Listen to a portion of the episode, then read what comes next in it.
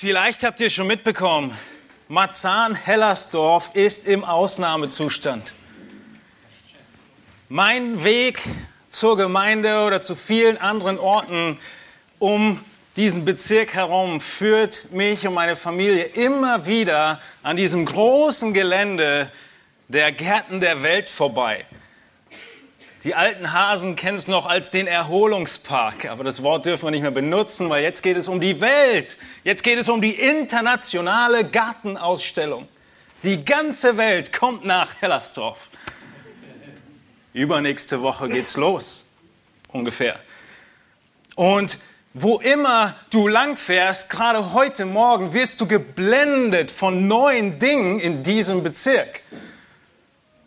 Und heute Morgen blendeten mich tatsächlich die neuen Fahrradwege, die in einem grellen Weiß markiert wurden. Der ganze Bezirk und auch die Außen, die Randbezirke bereiten sich vor auf das Kommen der Touristen. Und mit ihnen natürlich ihr Geld. Wie viel mehr würde sich ein Land oder eine Stadt vorbereiten, wenn sie wüssten, der König des Himmels und der Erde kommt. Sie würden alles tun in ihrer Macht Stehende, um sich vorzubereiten auf den neuen König, der einziehen würde. Den König der Könige. Und wisst ihr, dieses Ereignis ist tatsächlich passiert. Jesus Christus kam auf diese Welt als König der Könige. Und so wie jeder König in der damaligen Zeit wurde er angekündigt von einem Herold, von einem Verkündiger, von einem, der vor ihm lief, Wochen, Monate vorher und herausrief, dass die Menschen sich vorbereiten würden in der Stadt. Der König wird hier einziehen, hier durchziehen. Und neben dem, dass sie sich vorbereiten sollten, sollten sie die Straßen ebnen. Die Straßen damals waren keine befestigten Straßen und es gab viel auszubessern. Auch in Marzahn-Hellersdorf äh, merken wir das. Jedes kleine Loch wird gestopft. Und das war die Aufgabe des Herolds, der vor dem König auszog. Dieser Herold war Johannes der Täufer. Wir sind in der Predigt durch das Matthäusevangelium und ob wir es glauben oder nicht, wir haben die Geburt Jesu zu Weihnachten gepredigt und jetzt haben wir eine Taufe und wir kommen zum Text von Johannes dem Täufer. Habe ich nicht direkt so geplant, aber es passt. Denn die Taufe des Johannes hat viele Elemente, die auch für die Taufe, die wir heute feiern, übereinstimmen.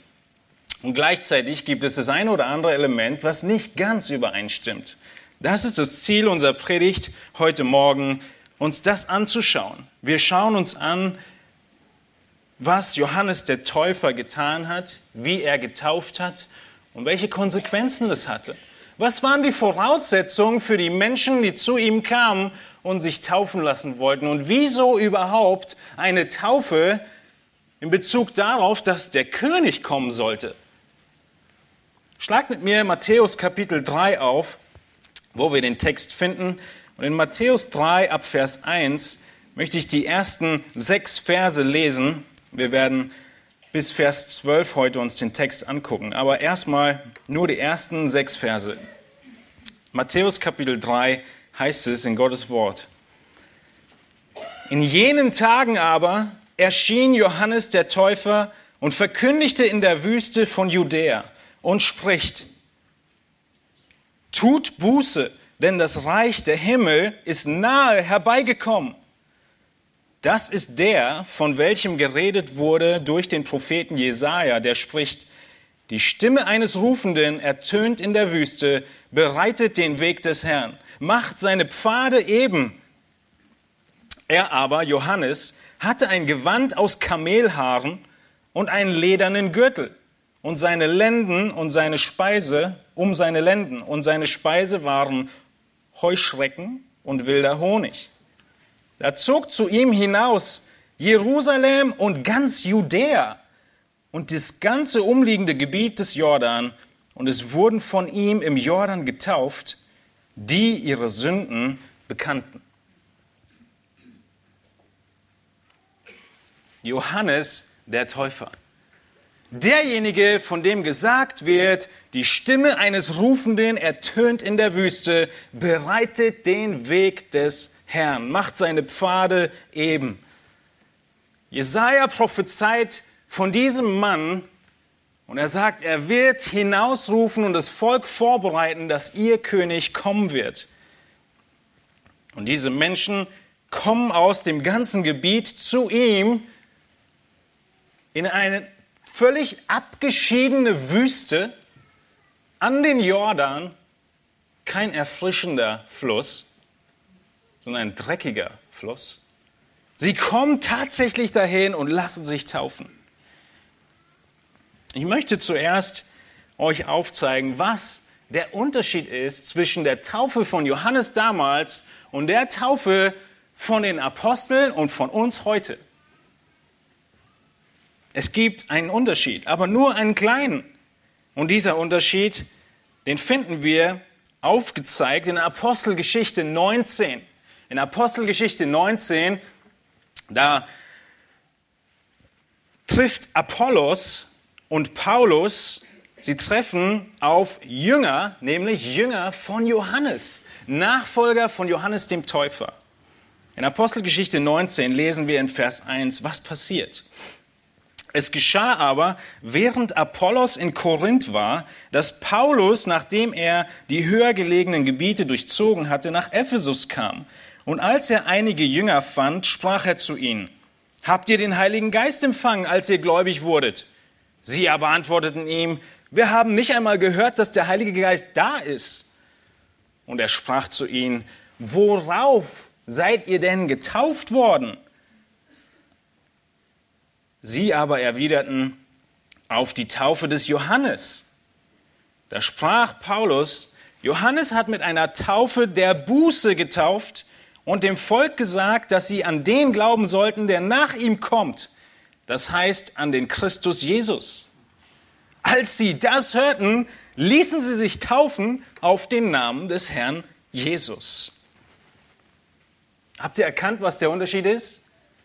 Der Unterschied ist, auf wen sie sich taufen lassen. Die Nachfolger, die Jünger von Johannes dem Täufer, sie ließen sich taufen auf die Buße. Und wir und auch sie dann zum zweiten Mal taufen auf den Namen Jesu Christi, auf Jesus Christus und sein ganzes Werk, sein Leben, sein Tod, sein Begräbnis, seine Auferstehung und seine Himmelfahrt. Wir werden gleich sehen, was das beinhaltet. Frage an euch. Waren diese Menschen in Apostelgeschichte 19 gerettet? Hat die Taufe des Johannes gerettet? Nein, die Taufe des Johannes hat nicht gerettet. Und stellt euch vor, die Taufe in wenigen Minuten. Sie wird auch niemanden retten. Keine einzige Taufe rettet irgendjemanden. Die Frage, ob die Leute in der Apostelgeschichte 19 gerettet waren, hat nichts mit ihrer Taufe zu tun, sondern mit ihrem Glauben. Und darin sehen wir in Apostelgeschichte 19, Vers 2, dass sie gläubig waren. Paulus fragt sie nämlich, habt ihr den Heiligen Geist empfangen, als ihr gläubig wurdet. Sie waren gläubig, aber sie haben sich noch nicht auf Jesus Christus hin taufen lassen. Und als sie verstehen, was die Zusammenhänge sind, sagen sie sich, wir wollen nicht nur identifiziert werden mit der Buße von Sünde, sondern wir wollen uns identifizieren mit Jesus Christus, mit Rettung, mit dem Kreuz, mit der Auferstehung. Und deshalb lassen sie sich erneut taufen. Johannes spezieller Auftrag Seine Lebensberufung war, wie ich gerade schon sagte, Wegbereiter des Königs zu sein. Er hat nichts anderes gemacht, als da in der Wüste zu stehen, am Jordan, einige Kilometer weg von Jerusalem, der Hauptstadt, und zu predigen. Eine sehr kurze und einfache Predigt. Tut Buße. Er sollte der Wegbereiter des Königs sein. Er sollte das Volk vorbereiten auf das Kommen des Königs. Es war nicht seine Aufgabe, das Werk von Jesus Christus vorwegzunehmen und darüber zu reden, was Jesus alles demnächst tun wird in den nächsten drei Jahren, sondern es war sein Werk, das zu verkündigen, der Prophet für Israel zu sein, der ihnen in Erinnerung ruft, was sie das ganze Alte Testament hindurch schon gelesen haben. Johannes war der letzte Prophet. Und Jesus sagt, er war der größte Prophet. Johannes Aufgabe war, den Menschen in Erinnerung zu rufen, dass das Königreich nur kommen wird, wenn sie Buße tun. Und er sagt ihnen, tut Buße, denn es ist da. Taten sie Buße? Nein. Und deshalb kam es nicht auf die volle Art und Weise, sondern wir erwarten es heute noch. Matthäus im Matthäusevangelium, er zeigt uns den König der Welt. In seinem ganzen Bericht über Jesus ist das sein Hauptthema. Der König der Welt, wie er auf die Welt kam, Matthäus 1, der König der Welt, wie seine Kindheit aussah, Matthäus 2. Er musste fliehen nach Ägypten, er musste gerettet werden vor Herodes, der ihn als einjähriges Baby schon töten wollte. Aber Gott sorgt für alles. Gott zeigt und bestätigt, dass Jesus der bessere Mose ist, der aus Ägypten geführt wird. Er zeigt, dass Jesus das Exil beendet, dass er den neuen Bund aufrichtet, all das haben wir in der letzten Predigt uns angeschaut. Und nun sehen wir Johannes, den Täufer. Der Text beginnt mit den Worten, in jenen Tagen aber. In Vers 1, in jenen Tagen. Matthäus unterbricht hier die Geschichte der Geburt. Und auf einmal springt er 29 Jahre nach vorne. Gerade eben ging es noch um das kleine Baby Jesus, ein Jahr alt ungefähr, aus Ägypten, nach Ägypten geflohen, aus Ägypten zurück, niedergelassen mit den Eltern logischerweise in Nazareth. Und dann springt Matthäus 29, 30 Jahre vor und Johannes der Täufer tritt auf. Johannes der Täufer, nur sechs Monate älter als Jesus, fast zur gleichen Zeit geboren, Cousin von Jesus. Er tritt auf und er hat eine ganz spezielle Rolle, nämlich zu predigen. Dieser Herold, der vor dem König herläuft, er hatte keine sozialen Medien, um etwas anzukündigen, keine großen Plakate, keine Schilder, sondern er hatte nur seine Stimme. Und mit dieser Stimme verkündigte er. Es ist nicht so sehr predigen, es ist ankündigen, ein großes Ereignis ankündigen. Das war die Rolle von Johannes. Und so heißt es in Vers 1, Johannes der Täufer erscheint und er verkündigt in der Wüste von Judäa und spricht, tut Buße. Eine einzige Aufforderung. Denn ein einziger Grund, denn das Reich der Himmel ist nahe herbeigekommen.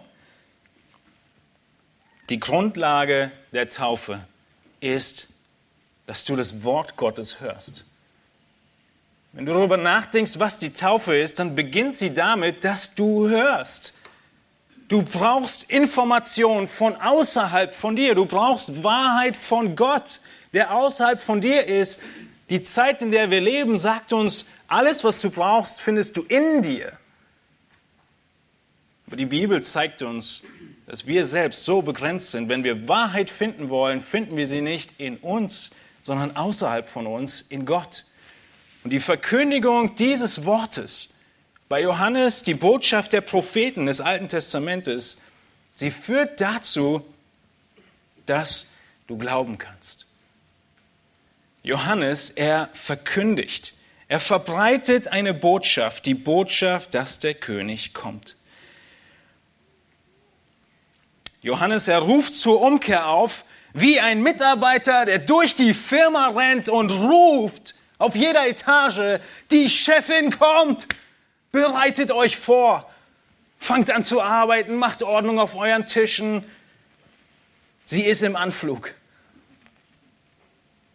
Aber auf eine viel größere Weise. Es geht nicht um einen Menschen, der kommt. Es geht auch nicht um jemanden, der dir eventuell die Arbeitsstelle nehmen kann. Es geht auch nicht um die Eltern, die ins Zimmer kommen und ein Geschwisterkind ruft dem anderen das zu. Es geht um den König, der kommt. Und die Voraussetzung, dass er kommt, ist, Buße zu tun. Den König des Universums, den Retter Israels, den Heiland der Welt.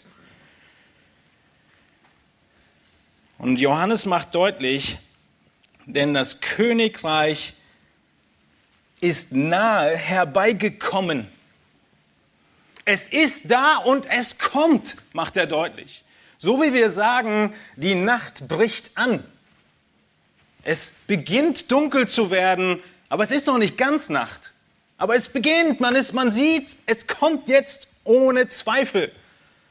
Das ist, was Johannes den Leuten aufzeigt. Eine Dringlichkeit höchster Stufe. Und diese Dringlichkeit, sie gilt auch dir heute. Denn genau wie damals Johannes das Reich angekündigt hat, so sind wir heute Botschafter an Christi Stadt, um jeden Menschen aufzurufen, Buße zu tun. Denn das Reich steht unmittelbar bevor. Diese Dringlichkeit, sie gilt auch uns heute noch. Heute ist der Tag, an dem Gott jeden Menschen zur Umkehr aufruft. Heute ist der Tag, Buße zu tun. Heute ist der Tag zu glauben. Zu glauben, um zu leben. Zu glauben, weil Jesus Christus die Schuld und die Last und die Strafe der Sünde, den ewigen Tod getragen hat. Wie wir gerade schon in Liedern gesungen und gehört haben. Johannes, er verkündigt, er offenbart eine Wahrheit, die vorher nicht da war und das Volk reagiert auf unglaublich großartige Weise. Sie kommen in Scharen heraus. Sie nehmen den Weg in die Wüste auf sich. Johannes, er erfüllt Prophetie. Er ist derjenige in Vers 3, von dem geredet wurde durch den Propheten Jesaja. Die Stimme eines Rufenden ertönt in der Wüste, bereitet den Weg des Herrn, macht seine Pfade eben. Das ist ein Zitat aus Jesaja 40, Vers 3. Ebnet eine, in der Steppe eine Straße unserem Gott. So geht der Vers weiter. In Jesaja 40 beschreibt Jesaja die Rettung Gottes von seinem Volk aus dem Exil. Gott wird retten. Und das ist der Anfang. Und das ist die Verheißung, die Gott hier in Jesaja 40 gibt. Und Matthäus, er zeigt seinen Lesern auf und sagt ihnen, das ist genau, was jetzt erfüllt wird. Diese Prophezeiung von Jesaja wird erfüllt. Johannes der Täufer ist dieser Rufende. Johannes der Täufer ist der erste Prophet seit über 400 Jahren. Wir können uns das gar nicht vorstellen, aber die Menschen damals waren es gewohnt, dass Gott durch Propheten zu, sie, zu ihnen redet. Und irgendwann hat Gott gesagt, die Propheten hatten die Aufgabe, den Menschen in Erinnerung zu rufen, was sie schon wussten und was sie schon in ihren Schriften in der Alten Testament damals aufgeschrieben hatten. Die Propheten haben das Alte Testament gepredigt.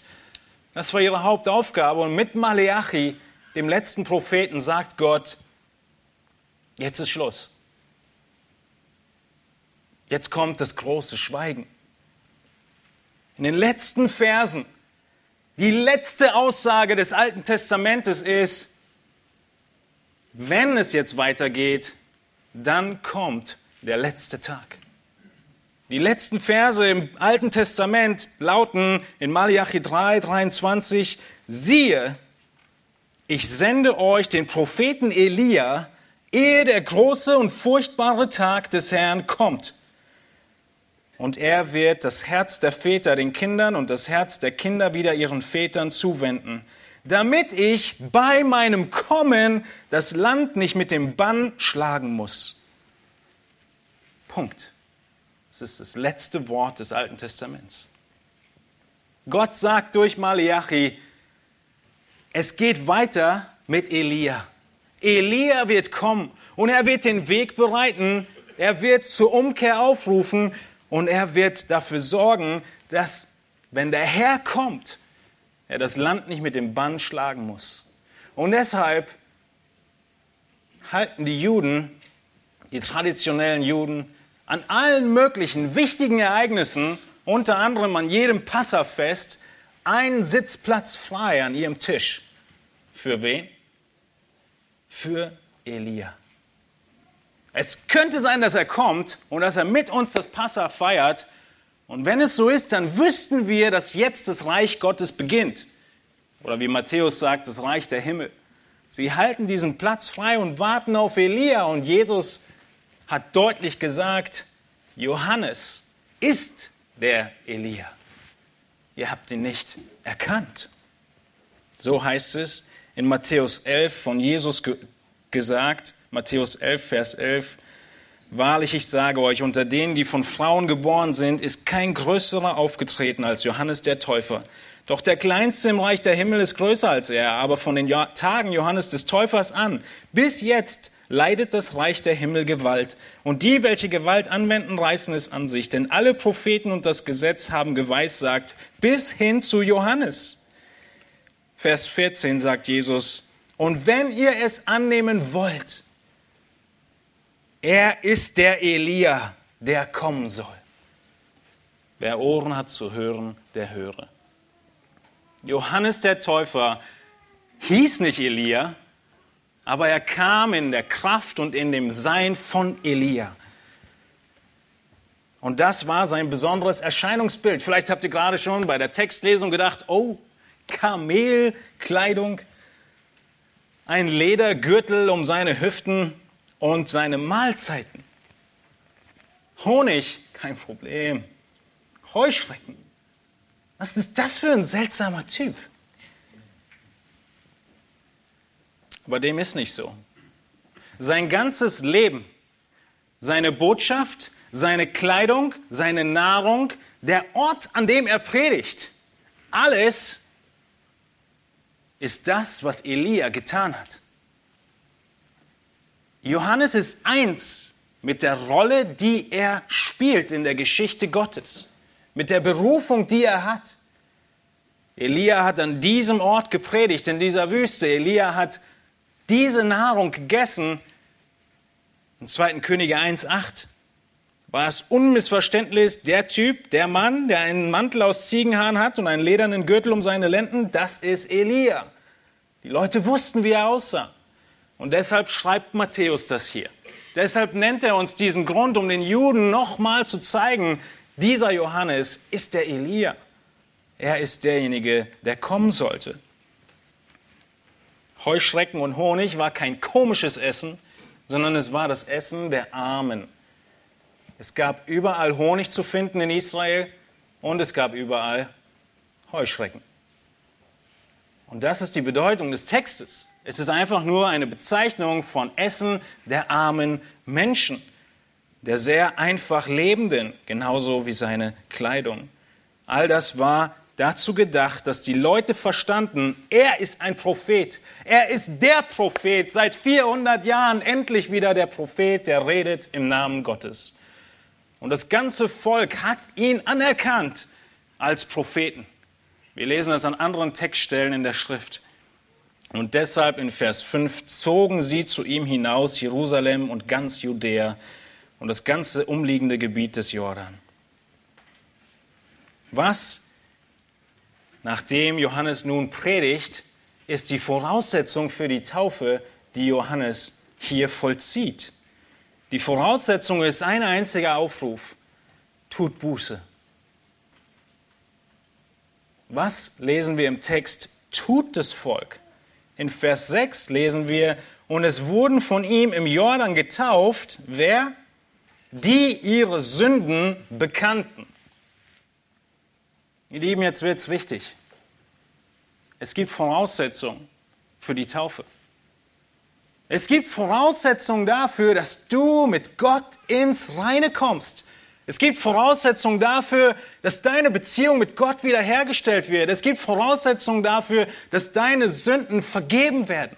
Dass die Schuld, die dir auf dem Rücken liegt, die deine Seele plagt, dass sie vergeben wird. Es gibt Voraussetzungen und diese Voraussetzung ist zuallererst, deine Schuld zu bekennen. Deine Schuld bekennen, was Johannes hier fordert und Matthäus beschreibt, bedeutet, dass du dasselbe sagst wie Gott. Gott nennt es Sünde. Unsere Gesellschaft hat für viele, viele Verdrehungen und Vergehungen neue Begriffe sich ausgedacht. Und sie klingen alle wie Krankheiten. Damit du nicht mehr das Gefühl hast und das bedrückte, die bedrückte Schuld, etwas zu tun. Doch wenn es Krankheit ist, dann bist du eigentlich irgendwo hoffnungslos, denn die sogenannten Ärzte dieser Krankheiten, die Psychologen heute, sie haben keine wirkliche Lösung. Wenn es aber Sünde ist, was es ist, dann gibt es eine Lösung, nämlich das Kreuz. Jesus Christus, der für die Schuld bezahlt hat. Und so ruft Johannes die Menschen auf, indem sie sich vorbereiten auf den König, der kommt, dass sie ihre Schuld bekennen sollen. Und dann der nächste Schritt nach, Schritt nach dem Schuldbekenntnis ist die Buße. Die Buße sagt, ist ein Abwenden von der Sünde. Die Buße bedeutet, dass du deine Gesinnung änderst, dass du neu über die Sachen nachdenkst. Im ersten Schritt im Bekennen sagst du, ich stimme mit Gott überein. Das, was ich hier tue, ist Sünde. Es ist Lust. Es ist Habsucht. Es ist Götzendienst. Und im nächsten Schritt, wenn du das bekennst und übereinstimmst mit Gott, wendest du dich ab von dieser Sünde, weg von der Sünde hin zur Heiligkeit Gottes. Das ist die Buße. Das ist, was das Volk getan hat. Sie haben öffentlich ihre Sünden bekannt bei der Taufe. Das Besondere hier ist, dass es im Alten Testament keine Taufe gab. Johannes ist der Erste, der tauft. Wisst ihr, was es im Alten Testament für eine Taufe gab? Die Taufe für die Heiden. Nur die Heiden wurden getauft. Diejenigen, die Unreinen, die von außerhalb, die sagten, wir wollen jetzt Juden werden, die wurden getauft. Jetzt stellt euch mal vor, was Johannes hier tut und was er fordert. Er ruft die Juden auf, sein Volk ruft er auf, sich zu verhalten wie Heiden, die Gott nicht kennen. Er sagt ihnen, ihr Juden, ihr müsst zu Gott kommen, als wenn ihr ihn nie gekannt hättet und ihr kennt ihn auch nicht. Ihr müsst auf ganz neue Art und Weise zu ihm kommen. Ihr müsst euch taufen lassen. Und sie sagen, aber das machen doch nur die Heiden.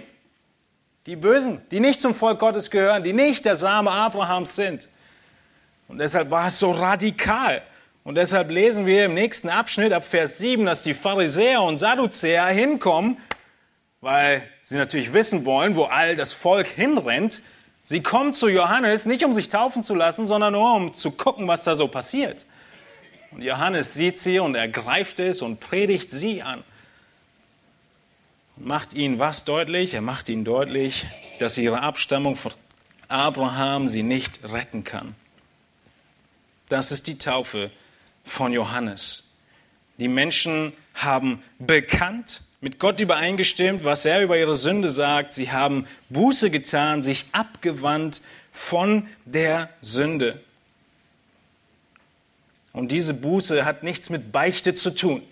Die Beichte, die wir heute kennen, der Mensch geht zum Priester, beichtet seine Sünden. Der Priester sagt ihm, tu dies oder jenes, in aller Regel einige oder verschiedene Gebete aufzusagen. Man dreht sich um zum Altar, spricht seine Gebete und hat eine reine Seele oder besser ein reines Gewissen.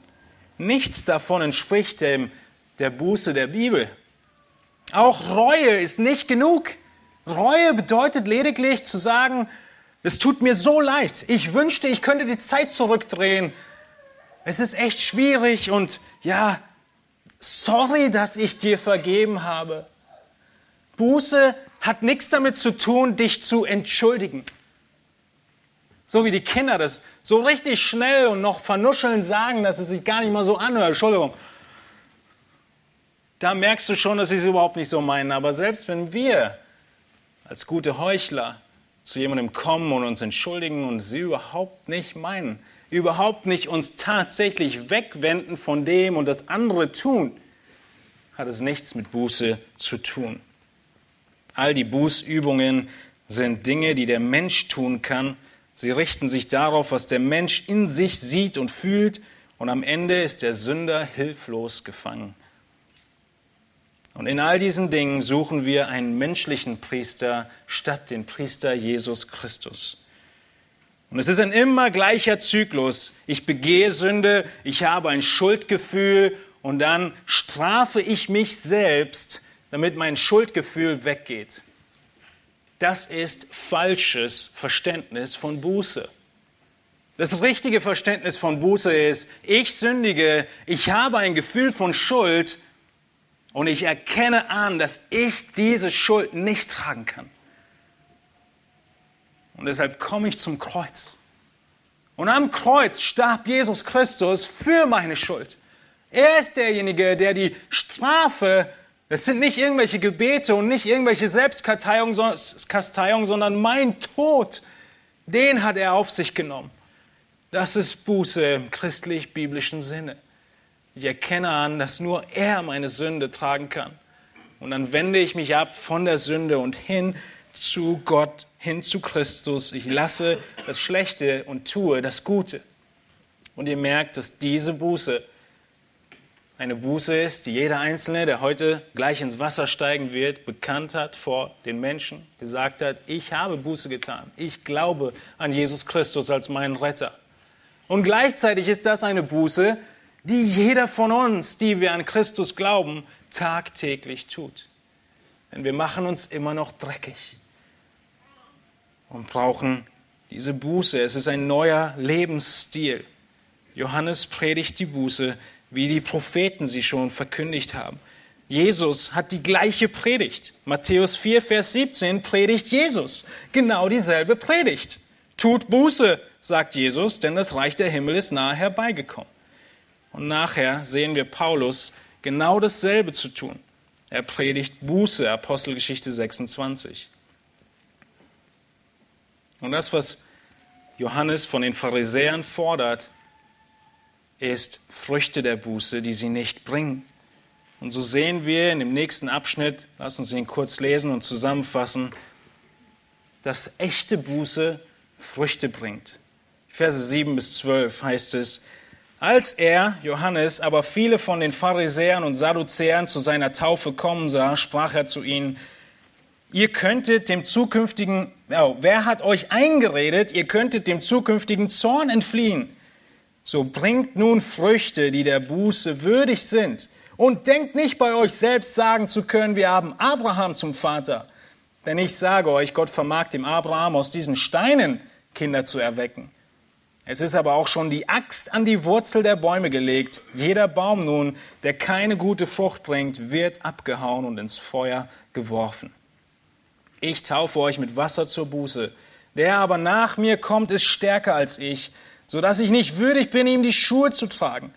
Der wird euch mit heiligem Geist und Feuer taufen. Er hat die Wurfschaufel in seiner Hand und wird seine Tenne gründlich reinigen und seinen Weizen in die Scheune sammeln die Spreu aber wird er verbrennen mit unauslöschlichem Feuer. Die Voraussetzung der Taufe war die Predigt. Die Voraussetzung war, zu bekennen und Buße zu tun und zuletzt Früchte zu bringen, die der Buße würdig sind. Diese Pharisäer kommen nur aus Neugier und sie meinen, das, worüber sie sich rühmen, ist ihre Abstammung. Viele von euch, die ihr euch heute taufen lasst, haben ein oder zwei Elternteile, die im Glauben sind. nichts vom Glauben eurer Eltern wird euch retten. Nichts vom Glauben deiner Oma, auch wenn sie für dich gebetet hat, wird dich retten. Dieses Missverständnis hatten schon die Pharisäer. Sie haben sich auf Abraham berufen. Und Johannes macht ihnen deutlich, nein, umgekehrt. Wir taufen zur Buße. Wenn Jesus kommt, der größer ist, wird er mit Heiligem Geist taufen und mit Feuer. Und er kommt nicht nur um zu retten, sondern dann auch um zu richten. Und ihr Lieben, das ist die Tragweite deiner Entscheidung heute. Wenn du dich entscheidest, von diesem Ort zu gehen, ohne mit Gott versöhnt zu sein, ohne eine Buße getan zu haben, die sich wegwendet von dem Sündigen und hinwendet zu Gott, ohne zu glauben, dass Jesus Christus der einzige Weg ist, um mit Gott versöhnt zu werden, dann trifft Vers 12 auf dich zu, dass Jesus Christus, der wiederkommen wird, seine Tenne, ein Bild vom, von der Weizenernte, gründlich reinigen wird.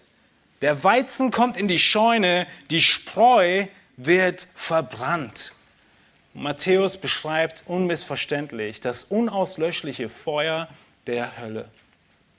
Ihr Lieben, das ist die Tragweite der Entscheidung dieser zwölf, die heute ins Wasser steigen. Und das ist die Entscheidung der Tragweite von dir wie du dich entscheidest, mit Christus zu gehen, im fortlaufenden Bekennen unserer Schuld und Hinwenden zu Gott. Das ist nicht mehr die Rechtfertigung, nicht mehr das Gläubigwerden, nicht mehr die Wiedergeburt, sondern das ist die fortlaufende Heiligung, in der wir leben, in der wir bleiben, wenn wir Kinder Gottes sind. Dass wir uns reinigen und vorbereiten auf das ewige Leben. Und wenn du dich davon abwendest, dann heißt es von Johannes, die Axt liegt an der Wurzel. Sie liegt schon dran. Die Dringlichkeit ist so groß. Es geht nur noch einen Hau und die, der Baum ist weg. Und wo liegt die Axt? Sie liegt an der Wurzel. Das bedeutet, dass es ein endgültiges Ende haben wird. Keine Hoffnung mehr, wenn der Tag kommt, an dem Jesus richtet. Die Axt liegt an der Wurzel. Und wenn er kommt, um zu richten, dann ist es ein endgültiges Gericht. Aber heute ist der Tag der Gnade da. Heute ist der Tag da, an dem wir verkündigen dürfen, tu Buße und glaube an Jesus Christus. Und er wird retten. Lasst mich beten, ihr dürft aufstehen dazu.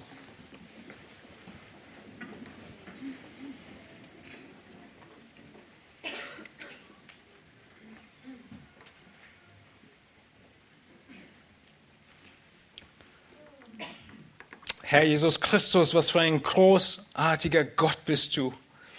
Du bist so großartig, so liebevoll, so barmherzig und so langmütig, weil du uns einen Vorläufer geschickt hast wie Johannes, den Israeliten. Weil du uns dein Wort gibst, weil wir in der Gnade leben dürfen, heute überhaupt zu atmen. Heute die Möglichkeit zu haben, dir nachzufolgen, die Wahrheit anzunehmen, die wir aus der Predigt deines Wortes hören. All das ist deine Gnade.